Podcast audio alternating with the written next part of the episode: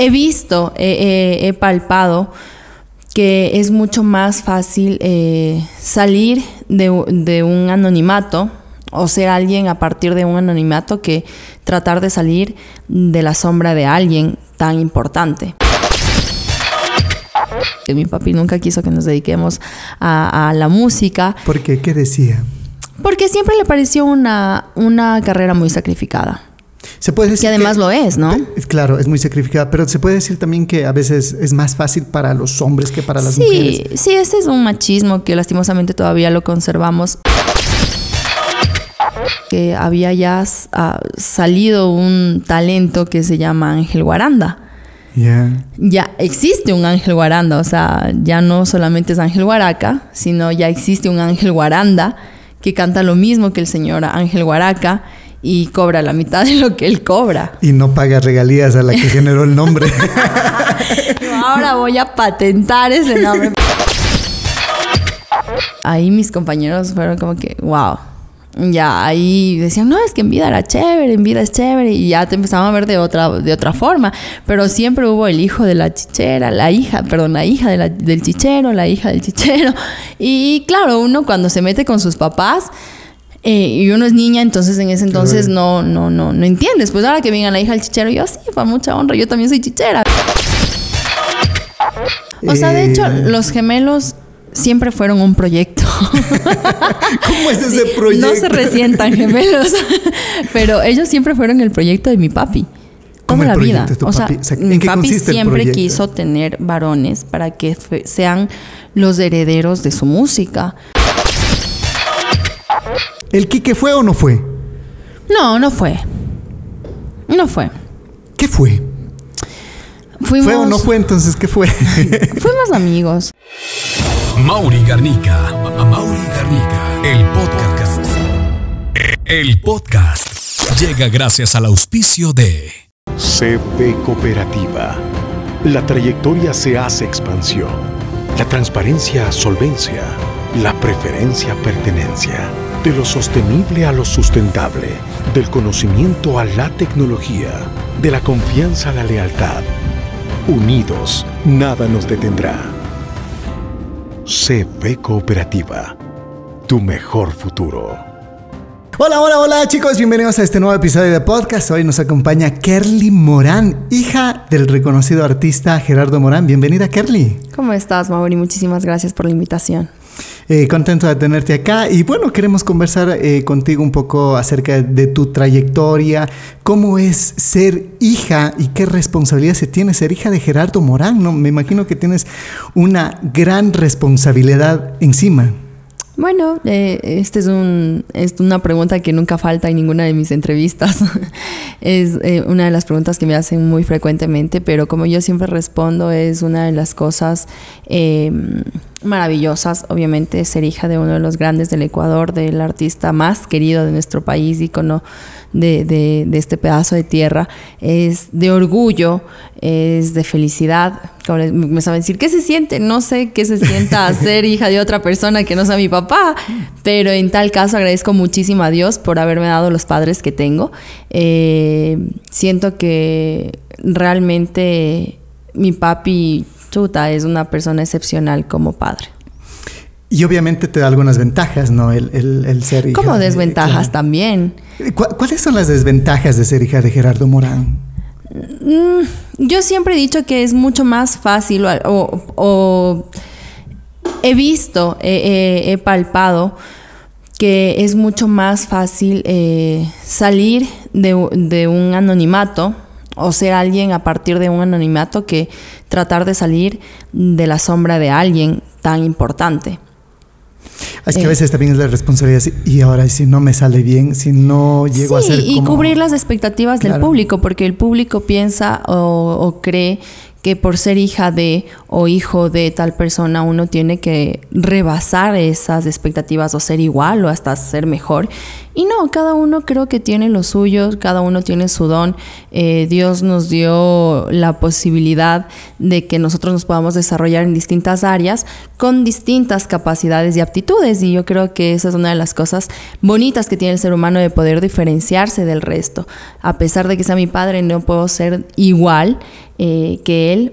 Y bueno, pues mm, no me atrevo a decir que mejor tampoco. Entonces tú dices, por ejemplo, una, una de, la, de las desventajas es que a veces queremos eh, cumplir con ciertas cosas que, que, la gente nos pide respecto así a... Es, así es. Eso sería una. Sí, y mira, una vez a mi papá le dijeron en una entrevista y, y me, me, gustó muchísimo la respuesta que él dio porque dijo, yo no, no, ella no puede hacerse responsable de mis actos y yo no puedo hacerme responsable de los actos de mi hija.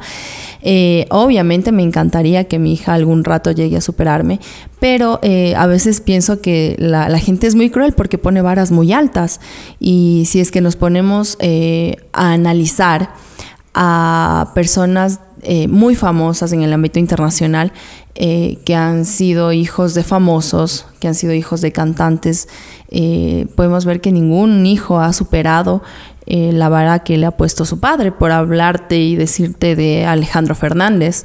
yo no creo y cito a mi papá, él tampoco cree, y yo creo que muchos de nosotros no creemos que Alejandro Fernández haya rebasado o haya superado eh, la, la, vara que dejó su padre Vicente Fernández.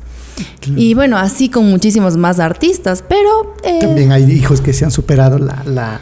Sí, sí, sí, hay, hay ocasiones muy pocas, yo no digo que no, que eso es imposible, pero son estas clases de cosas, ¿no? Que uno tiene que vivir al día, sin embargo, yo creo que ser hija de una persona tan importante y tan reconocida en, el país, pues evidentemente es de orgullo y de felicidad.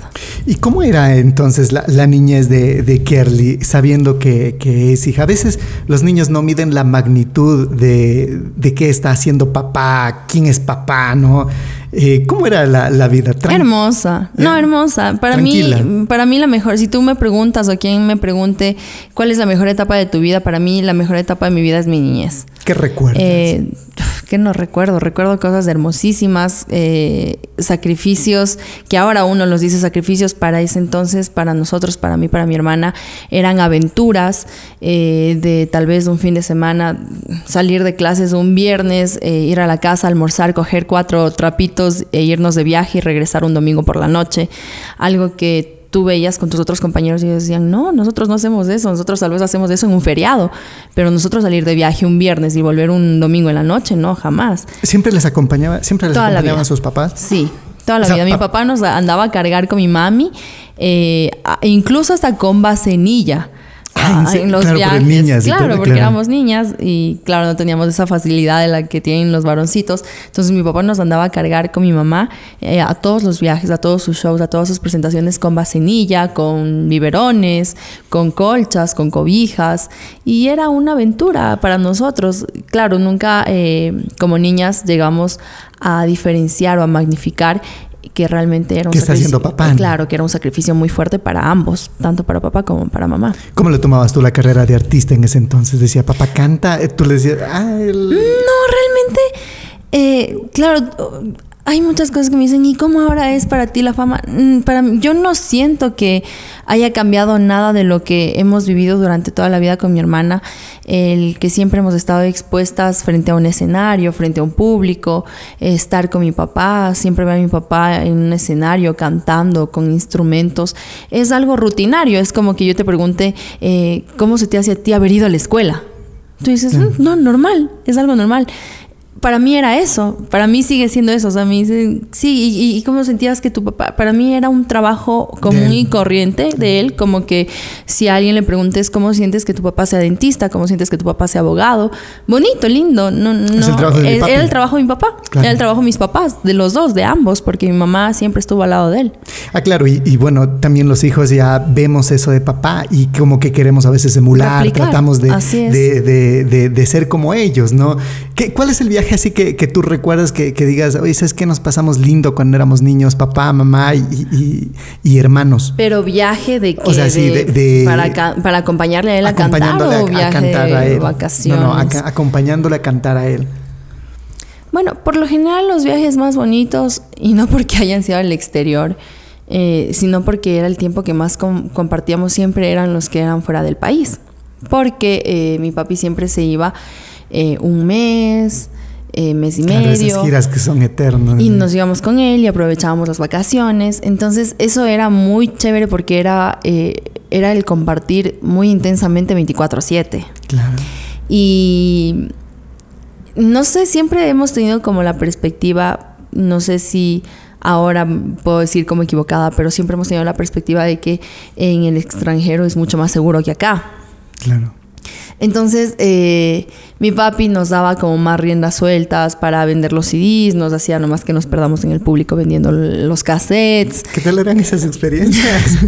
Muy bonitas, lindas, lindas, lindas. Yo las recuerdo eh, con mucho agrado, con, con mucha alegría.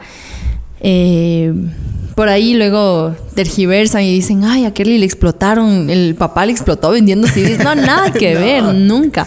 Eh, más bien era un gusto, era un agrado. Yo siempre dije que nosotros hemos tenido roles dentro de nuestra empresa familiar, porque yo considero y consideramos más bien todos que eh, lo que nosotros hemos formado es una empresa familiar y cada uno cumplía un rol.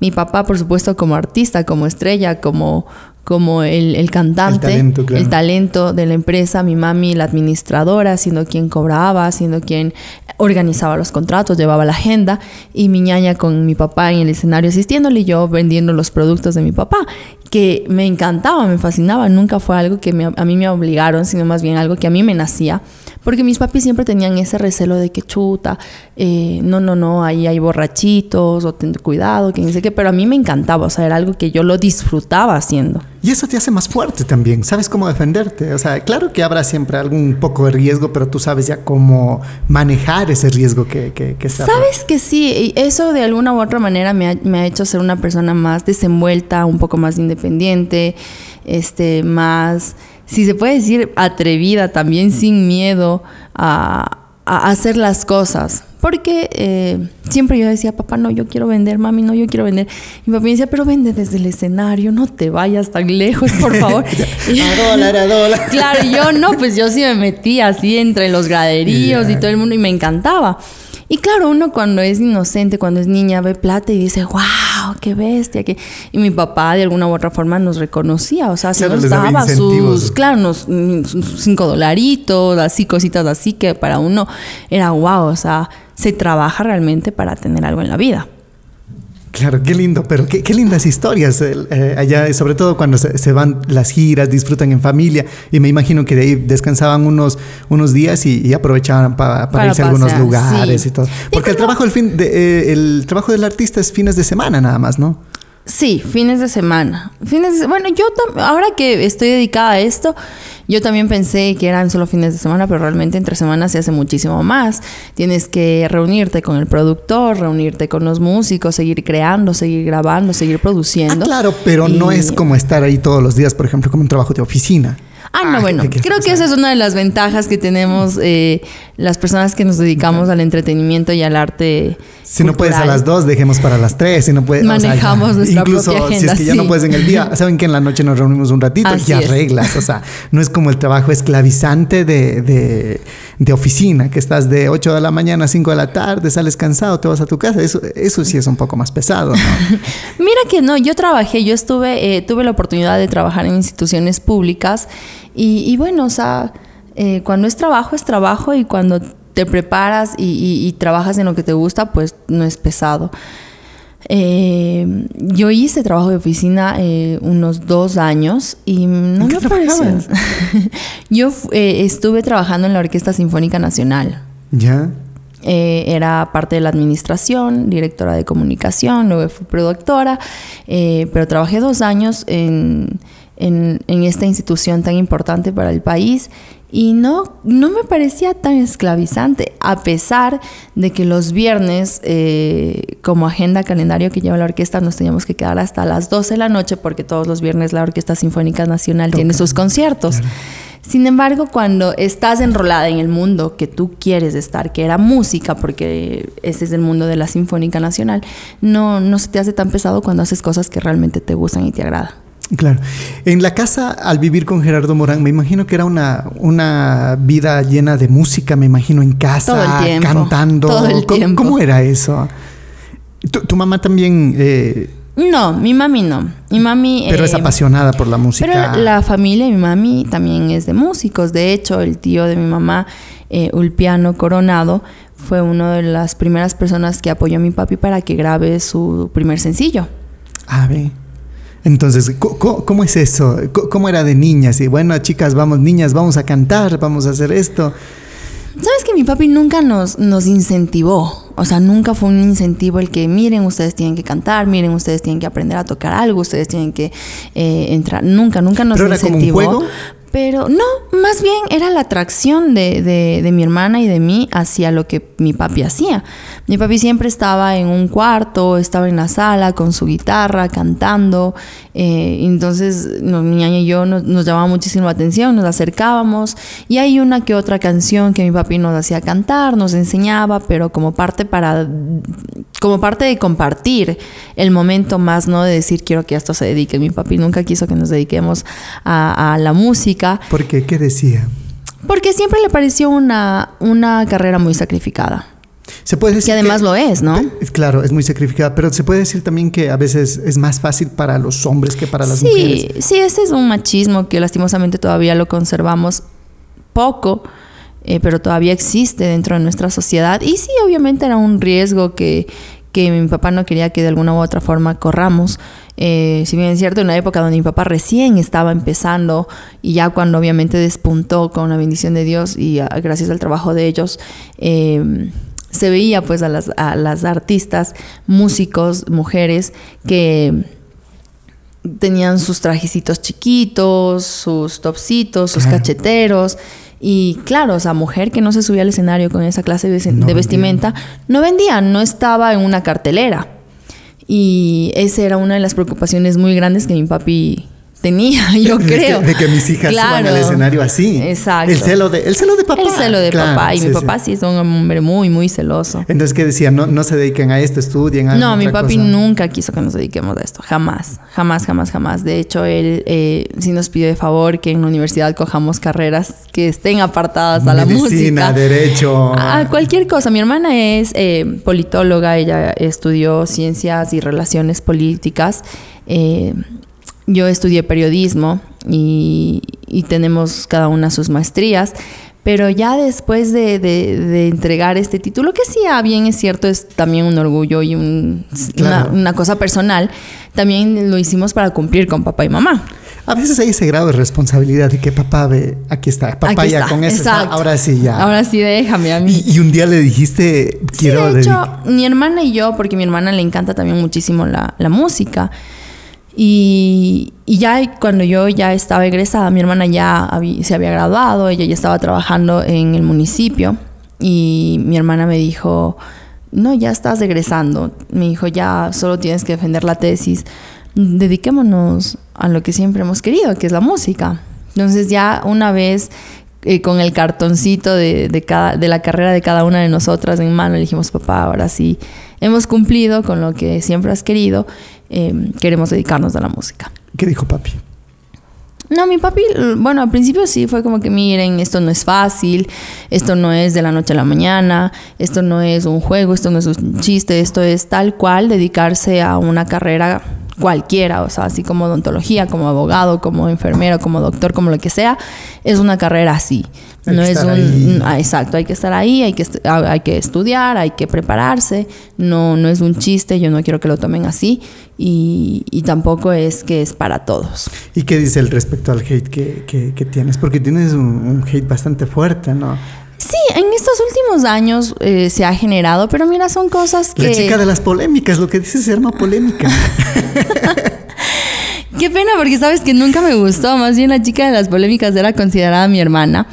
Eh, si, tú me, si tú me, me, trataras eh, días consecutivos, vieras que soy muy distinta a lo que las redes sociales hablan.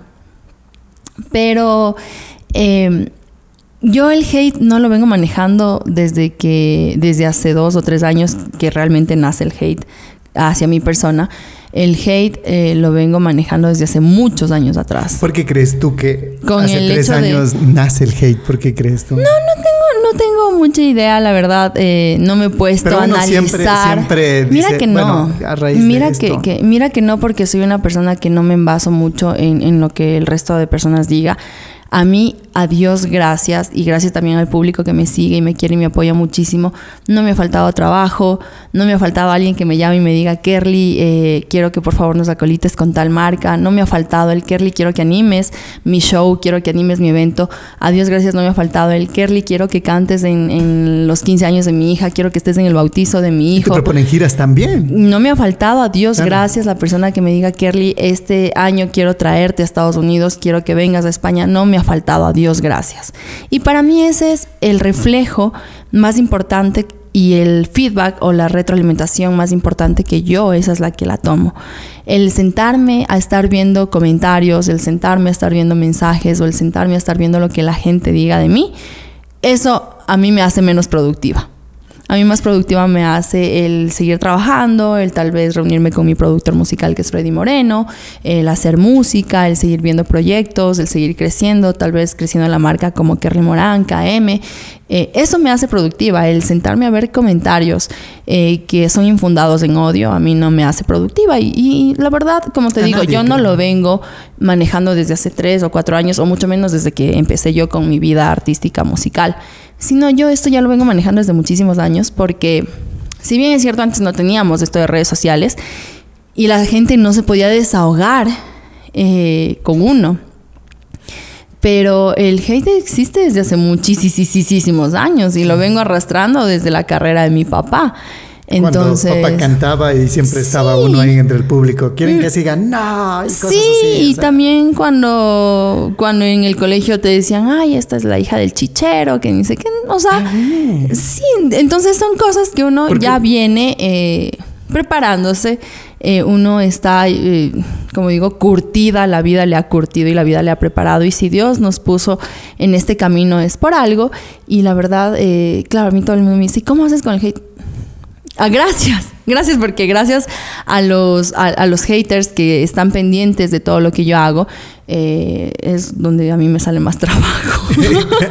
Pero hay que ser conscientes también, y eso mucha gente no sabe, ¿no? que a medida que va creciendo la fanaticada, los seguidores, eh, también van creciendo el número de hates, entonces eso hay que tener mucho... Hay mucha gente que dice ay no, es que la Kerly tiene muchísimo hate, tengan mucho cuidado. Sí, pero tal vez la persona que lo dijo tiene 25 eh, mil seguidores y claro, él tiene solo una persona que tal vez le anda molestando por ahí en una foto y le dice, te ves gordito y, ya.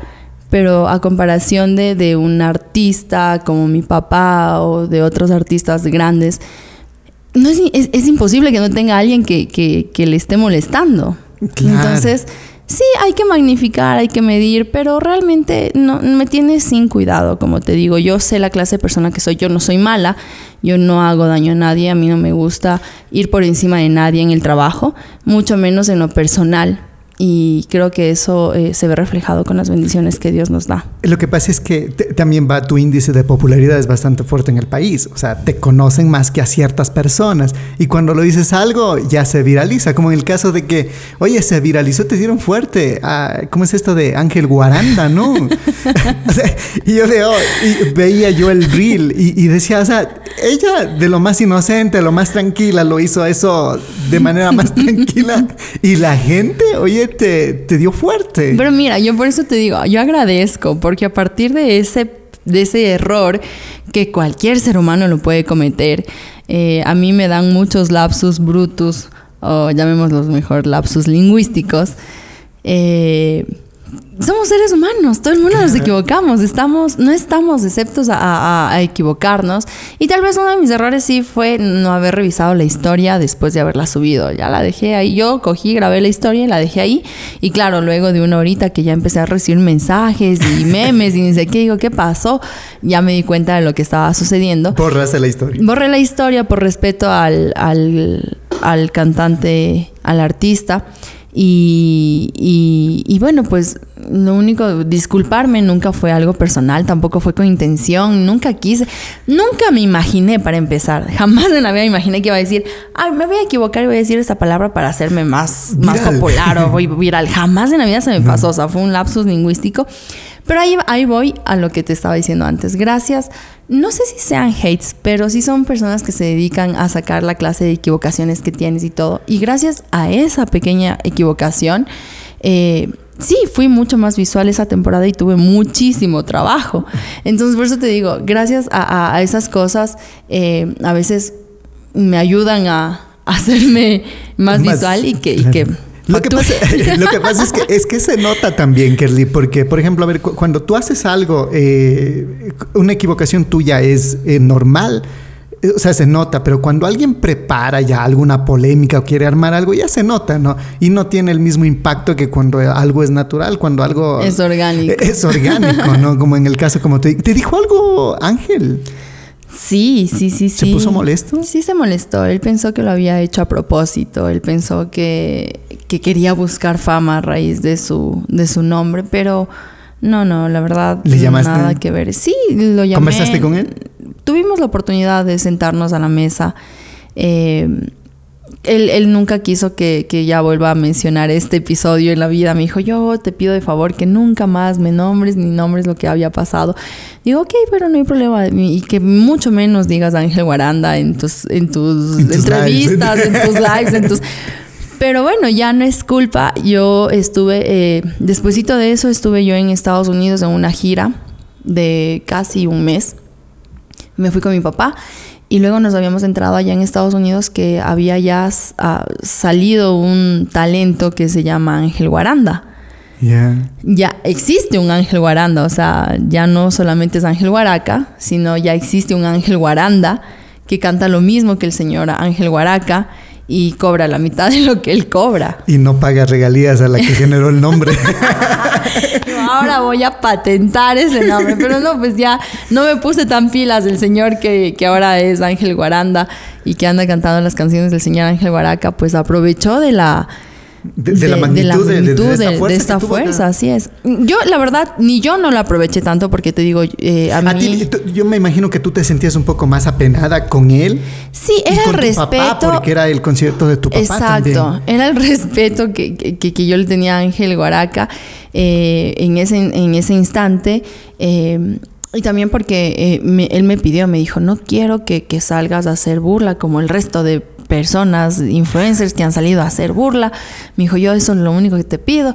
Dije, bueno, ok, está bien. Entonces, sin embargo, fue mi equivocación, la cual yo no pude disfrutar para poder hacer contenido, pero el resto se despapayó haciendo contenido de eso. Todo el mundo, yo no pude porque eh, a mí sí me pidieron de favor que no utilizara eso.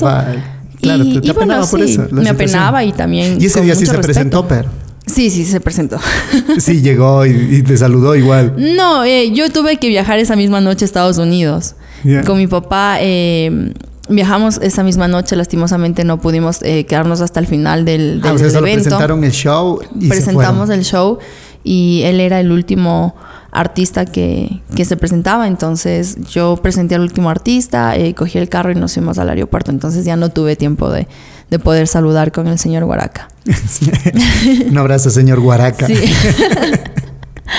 Em, ¿cómo, son los, los shows allá en, en, en, Estados Unidos, una gira? Porque incluso eh, recientemente, en este último, en estos últimos días, había una, mm, una imagen donde tú estabas bailando y la gente así como que bostezando y decía, no, ve, no mueve más. Ah, eso fue en eh, agosto, julio del anterior año. Y bueno, pues no, no pasó solamente conmigo, por eso te digo, la gente se empeña a veces en, en, sacar cosas de Kerly Morán, porque si sacan cosas de Pepito Piguave, claro. ¿quién será? Y claro, la gente ya está acostumbrada a cogerme a mí de pato, como yo digo.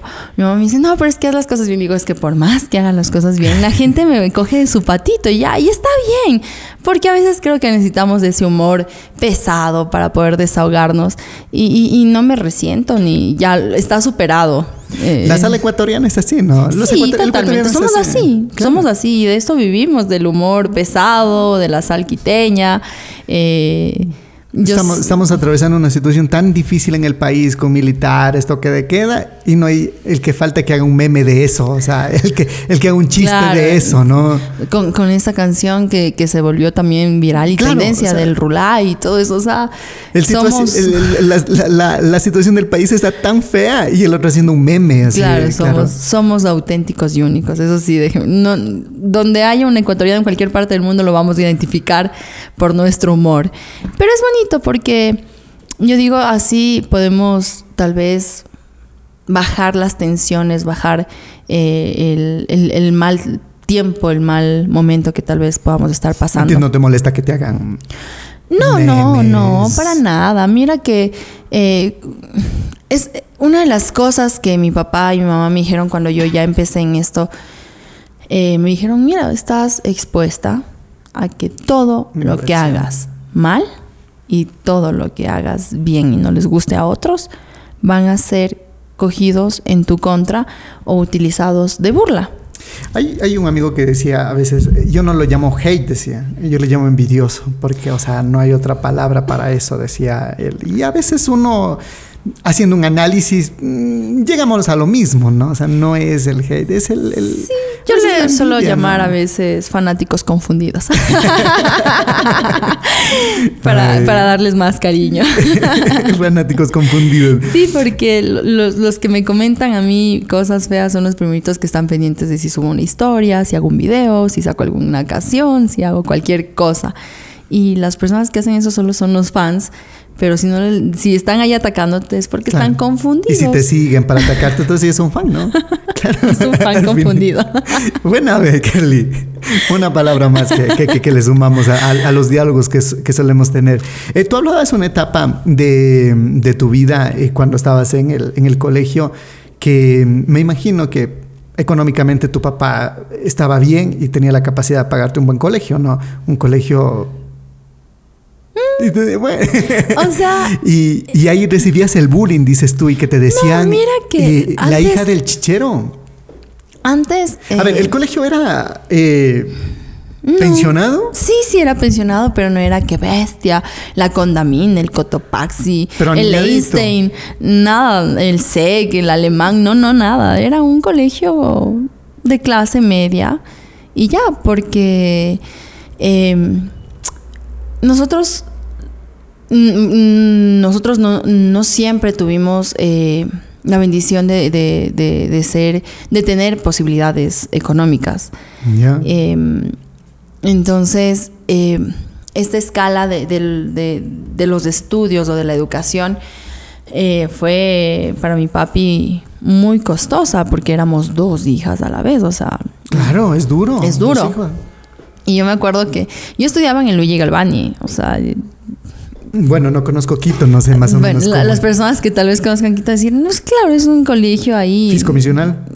Sí, es un. No, no, no es fiscomisional. Pero es un colegio que no es que bestia, ay, es de añiñados. No, para nada, para nada. Era un colegio ahí común y corriente. Bueno, te enseñaban italiano. Y mi papi más que todo nos metió a este colegio, mi papi con mi mami, porque en los anteriores colegios que nosotros estábamos era colegio de monjas. Y había un problema con el colegio de monjas que, claro, e, ellos tienen el día de la familia, el día del padre, el día de la madre, el día de los amigos, el día del grupo ni sé qué. Y esos, esos días ancianos, o sábado. El día de la bicicleta, el día de la carrera, y el, que no va, el que no va, perdía puntos en, en educación, o sea, en el comportamiento. Claro. Y, claro, entonces para nosotros era súper difícil por la, por la movilidad, la clase de, trabajo que mi papá tenía. Que, por lo general tiene los fines de semana. Y nosotros no podíamos ir al día de la familia, o si íbamos no iba mi papá, entonces eso ya era 0.5 menos oh, y cosas así. Entonces mi papá decía, no, o sea, yo tengo que llevarles a mis hijas a un colegio donde literal no me... No presionen ese... claro, no me molesten. O sea, yo quiero que mis hijas les enseñen, eh, que, aprendan. y ya, o sea, basta. Entonces ahí eh, encontramos este colegio Luigi Galvani, que, que eso te digo, es un colegio de clase media, normal. Eh, pero claro, los, chicos ahora, la generación de cristal, pues tú les dices algo y se te rompen, son, o sea, por todo se, se, se resienten, por todo se, se, se, es una, se sensibilizan. Pero antes no éramos así, pues, o sea, yo me acuerdo que a mí me decían de todo, a mi ñaña le decían de todo y cada una nos defendíamos como podíamos. Y yo siempre he sido la más tranquilita, dócil, pacífica. No creas, yo te veo como la explosiva. No. No eras, no de, de, pelea, no, ven y solucionamos así. No, la que era así era mi hermana. ¿En serio? Y yo les veía en papeles diferentes. No, mi hermana, mi hermana era. Entonces mi hermana me decía, dime quién te molesta. Dime, pero dime quién te Que le molesta. caigo ahorita. Yo ahorita le caigo. Y se armaban las, las broncotas en los recreos porque yo, a mí no me gustaba pelear. Pero yo sí iba donde mi ñaña, ñaña, ay, este man me dijo esto, este man me dijo lo otro. Y mi ñaña era la que a mí me, me defendía a capa y espada. Hasta que ya me, ya ella se graduó, como yo soy dos años menor, ella se graduó. Pero ya para eso yo, yo siempre he, he sido la que me llevo con todo el grupo, la que no peleo con nadie, ya que me saques mismo de mis casillas para reventar. Pero eso no, no, no solía pasar casi nunca. Y sí, pues entonces ahí nos decían, ay, que sí, que, se siente que tu papá sea chichero, que ni sé qué. Y justo fue cuando mi papá grabó la canción, me acuerdo, en vida, que eh, este tema fue muy especial porque rompió todos los estereotipos de clases sociales, clases económicas. Te bailaba el señor de la tienda y te bailaba el presidente de la república. Sí, Entonces fue un tema que, que evolucionó Rompió muchísimo. barreras, sí. Rompió barreras Extractos sociales. extractos sociales y, y que ahí mis compañeros fueron como que, wow. Ya ahí decían, no, es que en vida era chévere, en vida es chévere, y ya te empezaban a ver de otra, de otra forma. Pero siempre hubo el hijo de la chichera, la hija, perdón, la hija del chichero, la hija del chichero. Y claro, uno cuando se mete con sus papás, eh, y uno es niña, entonces en ese entonces no, no, no, no entiendes. Pues ahora que venga la hija del chichero, yo sí, para mucha honra, yo también soy chichera, a mí también me gusta la música chichera. Pero en ese entonces tú sentías como que era que bestia el insulto hacia tu papá y hacia el oficio de tu papá. Y yo decía, bueno, pero por último es oficio humilde, honrado, no estamos robando, que pero son cosas de, de la niñez Hay- hay y de la hay- adolescencia. La, la, eh, la edad más fea creo que yo noto que es desde los 13 hasta los 16 años, donde te dicen algo y te duele, como que tratas a veces de- de aparentar, no te gustan ciertas cosas, pero pasa el tiempo y te vas dando cuenta y te sientes orgulloso de ciertas cosas que, que hace tu familia, ciertas cosas que tienes tú, eh, el hecho como de ser agricultor, mucha gente tiene a veces vergüenza de decirlo, pero ya cuando tienes determin- determinada edad dices, no, o sea, es un trabajo, creo que el más importante de, todo el mundo, porque gracias a ellos comemos, ¿no? Así es. Y así hay un montón de, de cosas que ya lo vas entendiendo con el, con el tiempo. Sí, Sin embargo, a ti ese momento sí te dolía. ¿Llorabas a veces cuando...? No, no, no. Solo me molestaba nomás y yo también les, les decía ahí su cualquier insulto. su cualquier apodo, Su cualquier así. puñete. Claro. Puñetes no llegábamos, pero ahí sí, cualquier apodo que tenían, cualquier insulto les daba. Era de boca a boca, pero.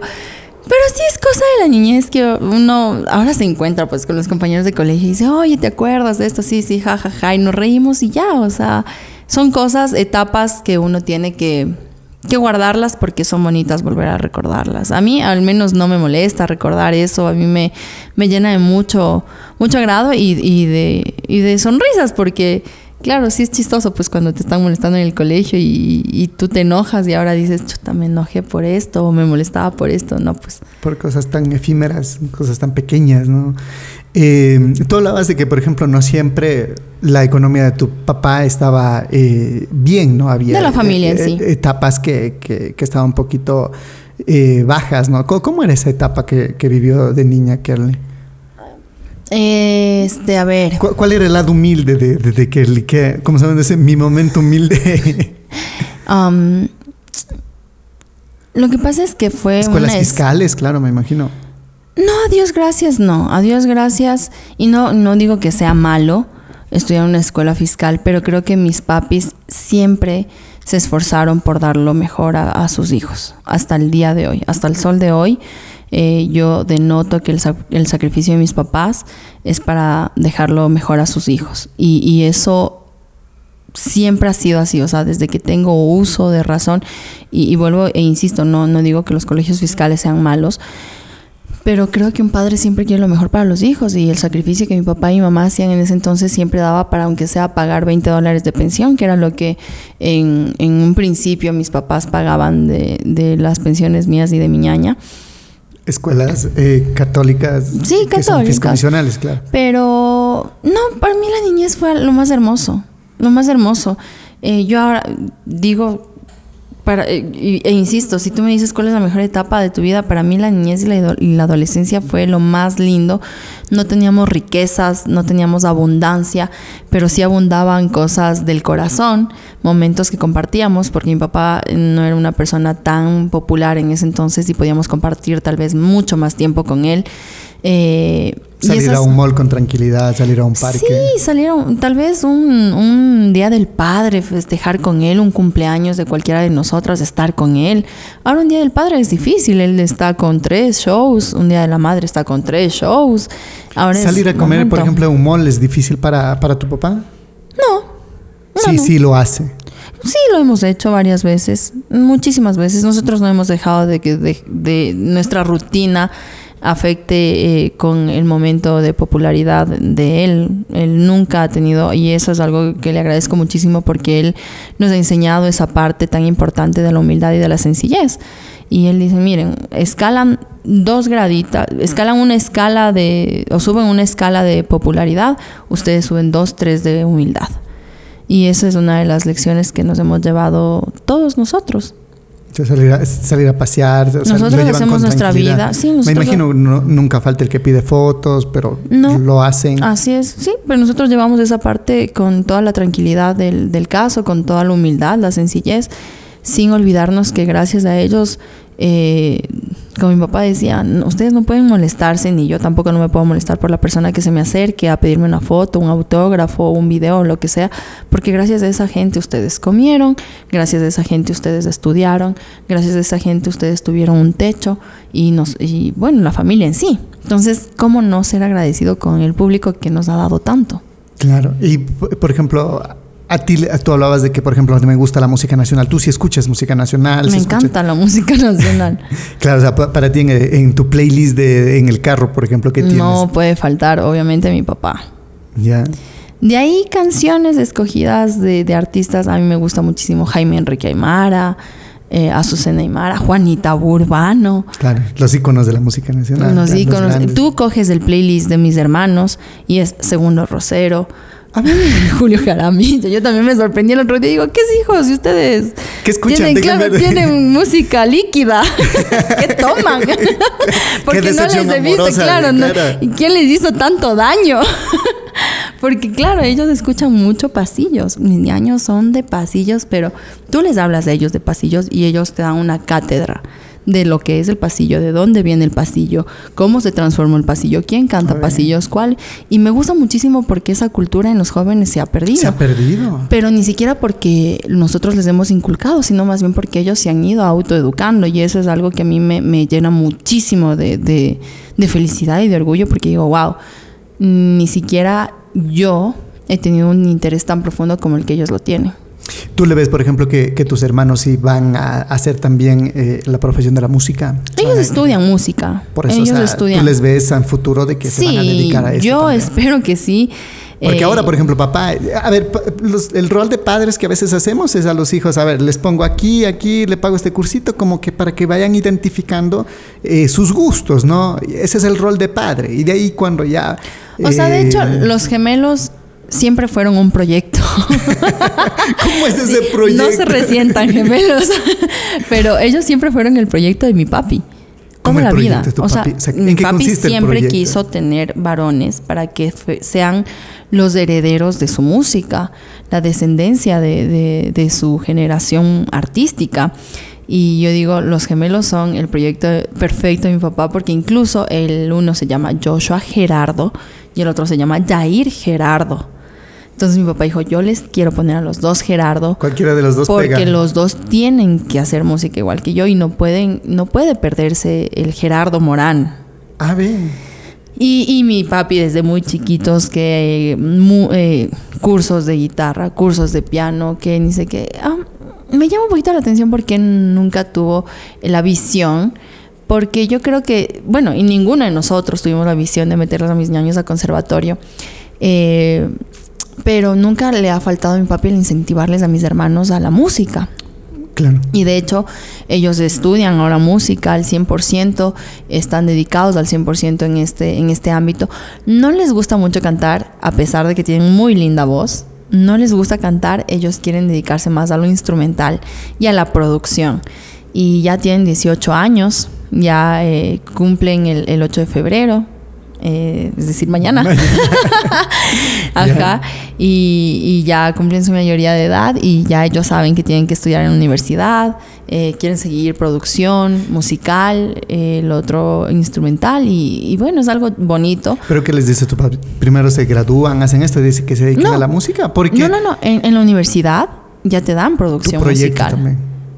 Ya en la universidad tienes carrera como producción musical. Claro, y ahí hacen ya proyectos de que, yo, Entonces, ellos ya... ya produzcan le- un disco con su papá, hagan esto y ya. Sí, lo que sea, pero ya saben que es a la música. Entonces mi papi, ya en eso, él... él Él es el experto. Él es el experto, él es el que les dirá, bueno hijos, veamos, no sé, tal vez a futuro y ellos creen su propia orquesta o un trío, no, no tengo idea aún, ellos todavía están en esa parte un poco disvariando, están, no disvariando, pero están Es en el limbo. Es como cuando a veces eh, sales del colegio y no sabes a qué carrera dedicarte Exacto. todavía. O sea, uno siente que quiere, pero también quiero esto, pero esto también. Y entonces todavía está. No, bueno, ellos están, ellos están seguros de que quieren música. ¿Qué vayan a hacer después con la carrera que tengan? Ah, claro. El uno quiere ser productor musical, o sea, el uno quiere dedicarse 100% a la producción de música, o sea, él quiere componer, él quiere producir a otras personas, él quiere, él, él pro- tiene unas cosas muy bonitas producidas, obviamente eh, muy tectónicas por, porque no son tan instrumentales, pero produce muy bonito. Y el otro es más a los instrumentos, a lo clásico. Entonces, eso te digo, no, no sé con qué nos vayan a sorprender en un futuro. Espero que eh, ellos quieran dedicarse porque sería muy bonito que el legado no se pierda. Tú no te sientes mal porque, por ejemplo, a ellos sí les apoya a tu papá, pero a ustedes les sigue como que no por la música, ustedes van por acá, pero sin embargo ustedes se dedican a la música con tu hermana. No, no, no, no, porque eh, entiendo, entiendo perfectamente eh, de lo que mi papá no nos quería guardar a mi ñaña y a mí. Y, entiendo que el, el amor de padre puede rebasar cualquier cosa, cualquier situación. Y, y es entendible, porque yo, si tú me dices a mí, si es que yo tuviera un hijo o una hija y me dijeras, chuta, ¿qué quieres que tu hijo? Seguramente tampoco quisiera que sea eh, alguien popular o algo, porque el ser popular también te restringe de muchísimas cosas y no te deja ser tal vez tan libre como uno quisiera ser. Al menos no en esta época donde la tecnología está al paso de un clic. Claro. Entonces a ti te graban algo haciendo, esté bien o esté mal. Es, necesa- es necesidad solo de hacer esto y se reproduce a mil por hora. Y entonces de alguna u otra manera te cuartan la libertad de, de tus acciones, de lo que tú quieras hacer, de lo que tú quieras hacer y, y, y te privan de eso. Claro. Entonces, sí, claro, si tú me dices, quisieras que tus hijos sean igual de populares que, que tú o que tu papá y todo, yo te dijera, preferiría que lleven un perfil bajo para que ellos sean y hagan lo que quieran. Sí. Pero al momento de que si tal vez algún rato Dios me da la oportunidad de ser mamá y mi hijo me diga, no, yo quiero ser igual cantante o músico, quiero dedicarme a esto o al otro, bueno, pues entonces lo haremos, el apoyo estará ahí, diciéndole todas las cosas como son desde el principio. Claro, y, y, o sea, no, es que los papás siempre queremos. Por ejemplo, yo, por parte, para mi hija, no me gustaría mucho que se meta en el ámbito de, de- de ser locutor, por ejemplo. Yo siempre digo, a ver, estudia algo, como, como lo las mismas palabras que dijo tu papá. O sea, medicina, ¿no? unas carreras por acá. Pero sin embargo, si te gusta, ya. Pero primero inténtalo por acá. Claro. Siempre papá protector despierta eso. ¿no? Sí, sí, sí, sí, totalmente. Sí. Eh, señoras y señores, eh, nos vamos ahora con la caja maldita. La caja maldita no nos pudo acompañar hasta Quito, pero sin embargo, eh, tenemos acá las, las, las ¿Qué es preguntas. eso de la caja maldita? Ya me Son una- asusté, solo el nombre. Eh, son unas preguntas que la gente cuando saben que vamos a, a entrevistar a, a tal o cual persona, entonces ya nos envían algunas que, no sé, por ahí, no sé, no, no lo han, no lo han respondido de manera adecuada en su tiempo, entonces aquí está una serie Ah, de caray. preguntas. Pero sin embargo, bueno, la primera que tengo por acá y que me la enviaban dice, bueno, Kerly, ¿el Quique fue o no fue? No, no fue. No fue. ¿Qué fue? Fuimos, ¿Fue o no fue entonces? ¿Qué fue? fuimos amigos. eh, fuimos Se les veía muy- mucho, se le veía creando Sí, contenido. creamos eh, mucho contenido juntos porque eso fue algo que él lo vio eh, muy claro. Él tiene otra visión muy distinta a la mía. Tal vez yo sea un poco más tradicional. Él ya es otra época, tenemos cinco años de diferencia. No es que sea que bestia, qué bruto, cuántos años de diferencia tienen. Pero en cuestión de lo tecnológico, eh, sí marca. O sea, él es otra generación en cuestión de redes sociales. Yo no, yo no la, tal vez no entiendo tanto como él entiende. Y él vio eh, esta particularidad de, de poder hacer cosas juntos porque a la gente le gustaba muchísimo vernos en acción juntos. Entonces él me dijo, mira, hagamos sketch de parejas porque a la gente le encanta. Y más allá de que sea actuación o no sea actuación, o seamos amigos o no seamos amigos, a la gente hasta el rato, hasta el día de hoy, le encanta vernos juntos. O sea, ya es algo que, que, que a la gente le gusta. Y bueno, pues es como mi papá y mi mamá dicen, eh, a la gente hay que darle lo que la gente le gusta y lo que la gente pide. A veces esos trabajos, pero terminan involucrando sentimientos, por ejemplo, eh, qué sé yo, el estar mucho tiempo juntos, eh, se va creando un lazo, ¿no? Y tú le ves con alguien o algo como que ya te crea un poco de, de malestar, ¿no? ¿Te pasó eso a ti? No, a mí no. ¿Lo Tengo entendido. Claro? sí, yo lo tenía súper claro. Yo, cuando lo conocí, yo ya era. No, qué bestia, qué madura. Pero yo ya tenía mis creo que 24 años. Eh, cuando yo lo conocí. En el, en, el, en el colegio siempre se da esto de que, a ver, eh, el típico jodamos y ya, pero uno sale perdiendo. O sea, a eso me refiero. No, no, no, acá no, porque eso te digo, yo ya. Yo, yo conocí a él cuando yo tenía 24 años. Él tenía 18, creo, o 19. Entonces, eh, Entiendo que a él sí le pasó. Él, él, él en un ¿Te propuso alguna vez? No, nunca, nunca me dijo seamos novios. Así en serio, no. Claro, o sea. Él, guambra, así me jodía. y me decía, ay, no, es que tenemos que eh, decir que somos novios. Que, o sea, o sea, yo lo veía más como algo laboral, como algo que teníamos que hacerlo para entretener a, la gente. Eh, él en un podcast eh, sí lo lo mencionó y dijo que sí, que él en algún lapso de, de, este proceso de trabajo, de compartir, de grabar juntos y todo, él sí había llegado a sentir algo por mí de otra forma, porque si tú me dices, tú le quieres aquí, que obvio, yo sí lo, lo quiero, lo quise muchísimo, eh, yo lo veía más como el niño que quiere cumplir sus sueños y que de alguna u otra manera era yo la única persona que estaba ahí al lado de él aconsejándole entonces, era esa ternura que yo tenía hacia él, era más como hermandad que como una atracción de hombre a mujer, lo que a él no le pasó. Pero no, no, o sea... Nunca te dijo nada. Si le hubiese dicho en ese entonces ya así, modo serio, ¿qué hubiese pasado? No, es que él estaba en otro, en otro mundo, o sea, él, eh, si bien es cierto, si es que algún rato de su vida él, sintió cosas por mí, pero él también estaba clarísimo de que quería joder, quería vacilar, quería salir de rumba, quería... Y yo ya no estaba en, esa, en, esa, en ese lead. O sea, yo cuando conocí aquí que yo no estaba en ese lead, yo tenía 24 años, o sea, ya no estaba yo para salir, joder, vacilar, muchar con uno y muchar con otro, o sea, no, no estaba yo en ese momento.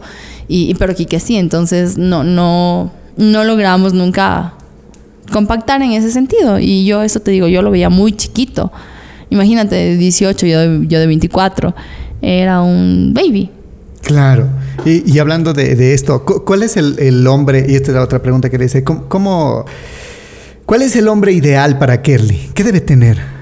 Porque no te hemos visto en muchas relaciones. No, eh, ¿sabes Kerly es muy exigente. No, más que exigente, yo soy una persona que me encanta mi privacidad. Y me gusta muchísimo que respeten mi privacidad y mi parte íntima. Eh, sentimental. Eh, yo sí siento que al momento de que tú expones muchas cosas, eh, hay gente muy mala que trata de, destruir todo lo que tú tienes. Y yo expongo y enseño lo que quiero que la gente se entere de mí. No todo. Porque cuido, cuido muchísimo. Pero yo no, suponte, si, si fuera solo yo, yo cuidaría tal vez mucho a, mis hermanos, a mi mamá. Pero bueno, nosotros somos una familia ya de ente público, no desde que yo empecé en esto de las redes sociales o empecé a cantar, sino desde mucho antes, desde que mi papá empezó. Entonces es muy difícil ya ahorita decir, no, mi mamá no es de Vita, o sea, ya si yo fuera otra persona que tal vez mi familia no fuera expuesta o nunca haya sido expuesta en público, yo tampoco nunca jugaría con eso porque es jugar con la paz y la tranquilidad de una persona. Eso te digo, o sea, Mi mami está caminando por el súper y ya le reconocen 10 personas. Y, y bueno, a veces esas 10 personas, tal vez las 5 dicen, ay, qué bonito, mira cómo hace el súper. Y otras 10 personas, tal vez mi mamá está un poco apurada, estresada y, todo, y no está con la cara que está en redes sociales. Eh, entonces dicen, ay, no, pues esta mamá ha sido amargada, mira cómo coge la leche, mira que, o sea, hay muchas interpretaciones y esas cosas tú tratas de, cuidar cuando amas o quieres a alguien. Entonces, yo sí soy de, de mi vida íntima, mi vida sentimental, no involucrarla con, con con lo que hago, eh, con lo que expongo en redes sociales, porque es muy íntimo, es muy mío. Es mío y de esa persona. ¿Y cómo le gustan los hombres entonces a, a, a mí me gustan trabajadores. Primero, trabajadores. Sí, responsables, respetuosos, trabajadores. Eh, no importa la profesión. No, no importa la profesión. con tal que genere. de que genere, con tal que facture. no, pero más allá. Eh, es que yo sí digo cuando una persona tiene ganas, es de empuje, es para adelante, eh, tenga o no tenga profesión, sea o no sea doctor o lo que sea que fuera, siempre va a salir adelante porque tiene ese empuje de, trabajar, de, de salir, de, echarle para adelante en la vida. Y yo creo que de esas personas siempre tenemos que involucrarnos porque son también personas que nos ayudan de alguna u otra manera a transformarnos, a ir evolucionando y a ser mejores personas y siempre alcanzar a lo mejor. Claro. Respetuosos, trabajadores. Sí, que sean, sí me gusta que sean cariñosos. Ah, también. Sí. Que sean guapos, que sean bonitos. Yo soy una persona muy abstracta en ese sentido. ¿Qué es el Mis gustos son muy abstractos. No tengo. ¿Cuál, es, la definición de abstracto para, para que que no, no, no son muy definidos mis gustos. no sé, hoy me puede gustar uno y tal vez mañana me gusten otro. Con tal de que sean buenas personas. Ah, eh, yo creo que es lo importante. Yo creo que la mayoría de mujeres somos así, no sé, no, no nos fijamos mucho en el aspecto físico, más sino más bien en, sí, en los valores inculcados, creería A veces que no sean machistas, que no sean un montón de cosas. Que no sean machistas, eso tiene que ser una, una... Regla de toda mujer. Una regla de toda mujer, por supuesto. Sí, sí, sí. Eh, otra pregunta tengo por acá. Eh, le hemos visto en varias profesiones. Dicen radio, artista, creadora de contenido o spa. Todas. todas, todas, todas, absolutamente todas. ¿Te gustan todas? Sí, todas. Yo creo que eh, todas esas son Kerly Morán. si faltaría una ya, no sé, tal vez es porque he evolucionado o, algo, pero al momento todas esas son Kerly Morán y me gusta, me gusta muchísimo.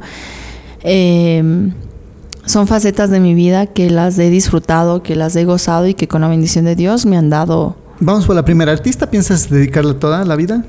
Mira que eh, era algo que, a lo que yo quería dedicarme toda la vida. Pero. Pero realmente es una profesión muy sacrificada. Yo lo he venido haciendo durante cuatro años soy soltera, soy sola, no soy madre y sin embargo me ha costado a veces. El, porque soy una persona muy sentimental, soy una persona muy sensible y muy hogareña. Y al momento yo de, dejar un fin de semana sin mis ñaños, dejar un fin de semana sin mi mamá, me, me cuesta, me duele muchísimo. Pero digo, bueno, lo aprovecho porque también me gusta sentirme querida por el público, estar en un escenario cantando, me gusta un montón. Pero es algo a lo que no me dedicaría toda la vida. Pensé antes dedicarme a toda la vida. Dije, esto quiero que sea toda mi vida así como mi papá. Quiero vivir de esto, yo quiero alimentarme de esto, quiero alimentar a los míos de esto. Pero realmente hoy por hoy ya no lo veo así. Hay cosas que nos van pasando y que nos van cambiando de perspectiva y de pensar eh, para lo que queremos en un futuro.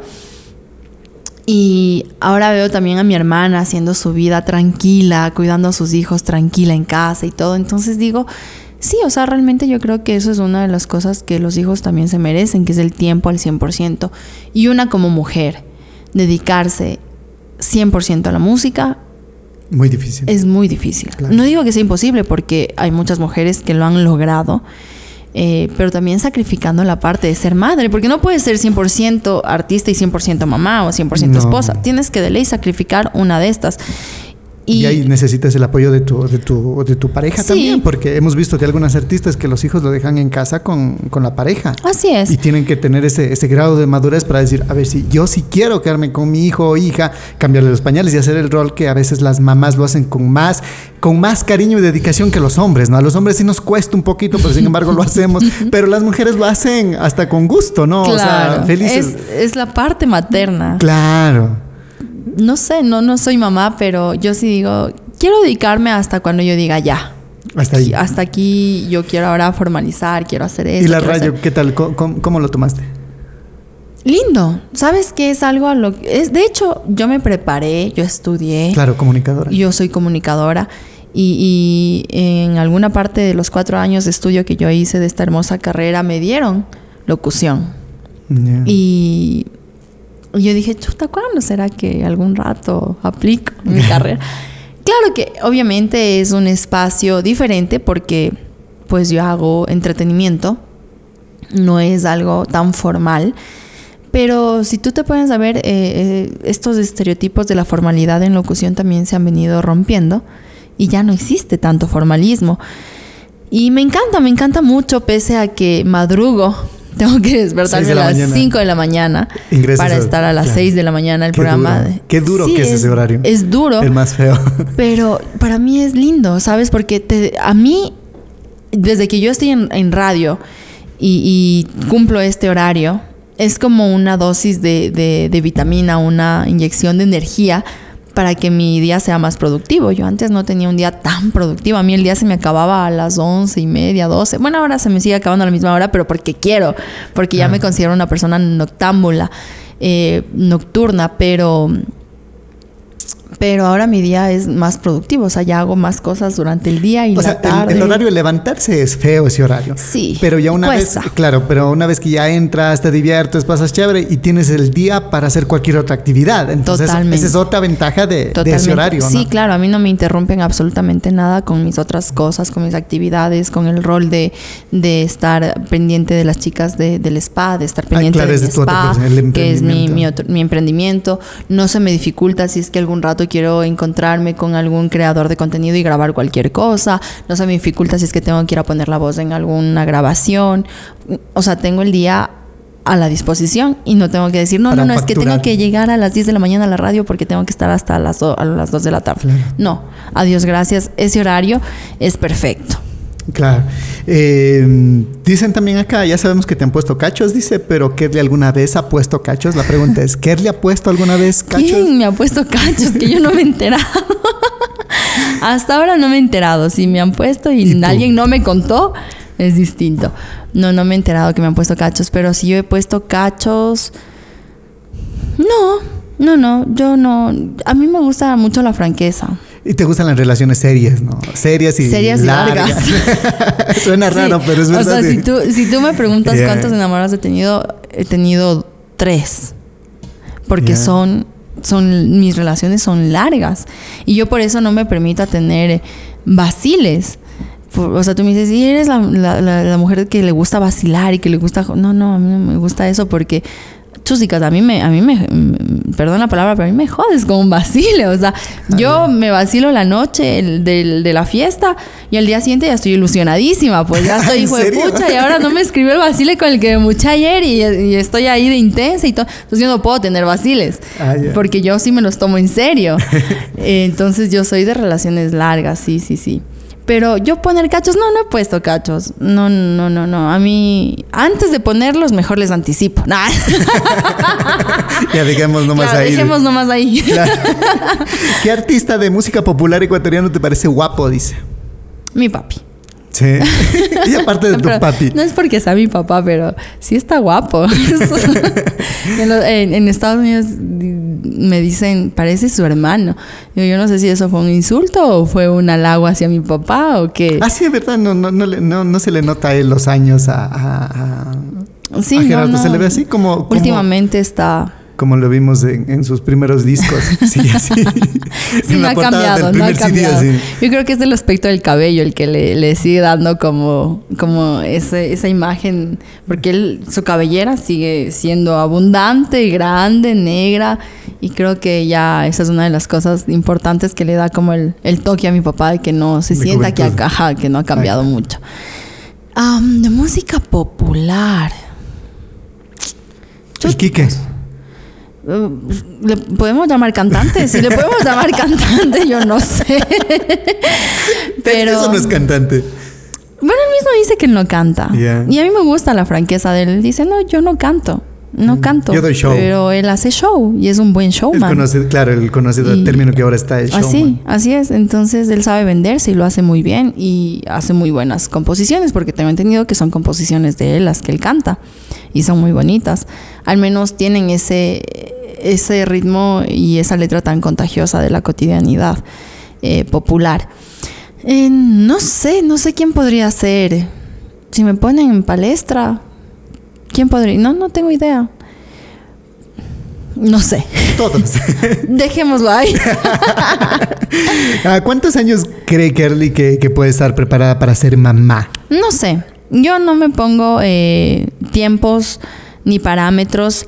Eh, mira que cuando yo era joven y estaba to- todavía estudiando mi carrera de periodismo y comunicación social,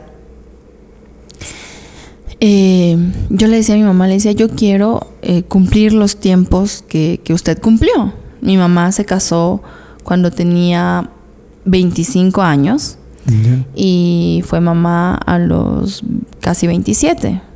Entonces, y, y tú, y tú le ves a mi mami, es una mujer todavía muy conservada, igual muy joven, jovial también, y, y- llena de energía. Entonces yo le decía a mi mami, le digo, yo, yo quiero llegar, o sea, yo quiero cumplir esas etapas de las que usted cumplió. Yo quiero casarme a los 25, quiero tener mis hijos a los 27, y bla, bla, bla, bla, bla.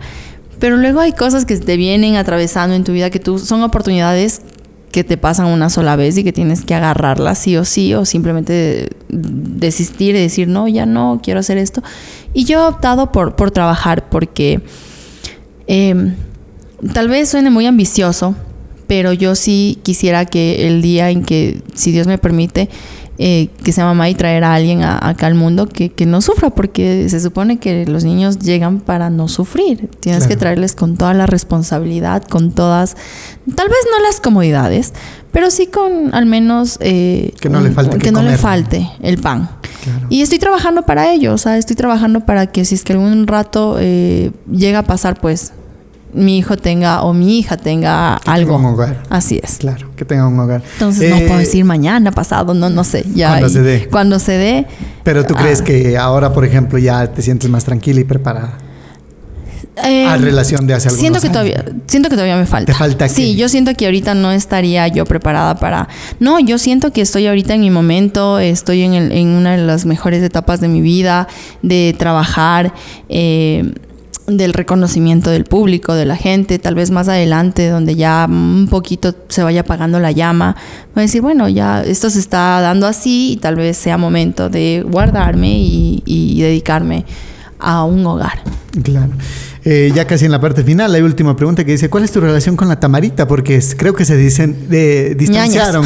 Ahora son ñañas, ñañas de pierna. No, sabes que no nos hemos distanciado, sino que el, el mismo hecho de, de mis varias actividades no me han permitido, eh, no me han permitido, este, poder acercarme o tener Pero cercanía le- con claro, ella. les echaba mucho hate la gente también a raíz de que, por ejemplo, la gente pensaba que estaba Quique contigo, luego Quique entra con Tamarita y empezó ese choque.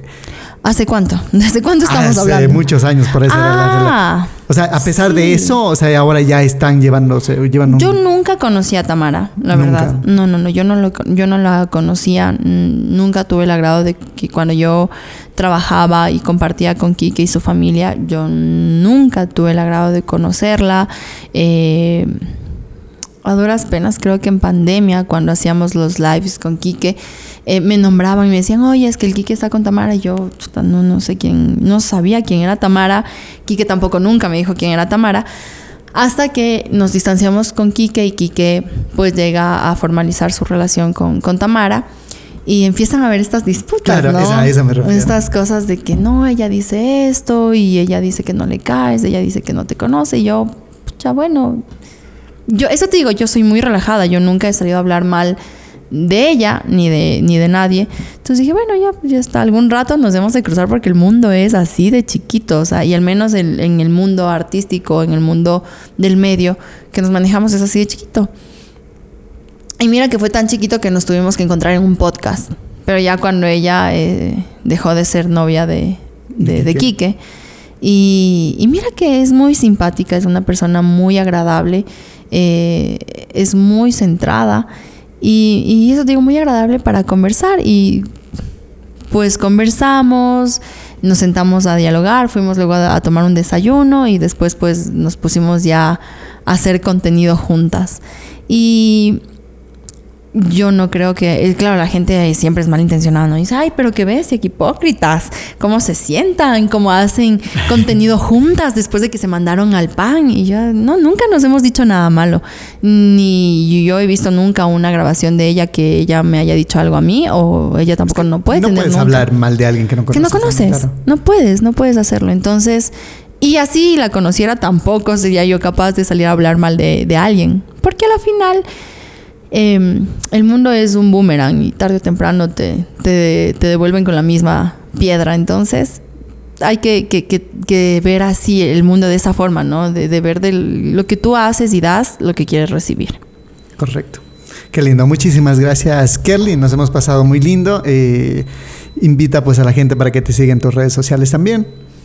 Claro que sí, a todos ustedes, los que están viendo el podcast de Mauri, e invitarles a que me sigan en redes sociales, lo, lo pueden hacer encontrándome en cualquier plataforma como Kerly Morán y también pues en YouTube y, y en cualquier plataforma digital musical también cualquier canción que les guste. Muchísimas gracias. Hasta un próximo episodio. Chao. Hemos presentado el podcast de Mauri Garnica.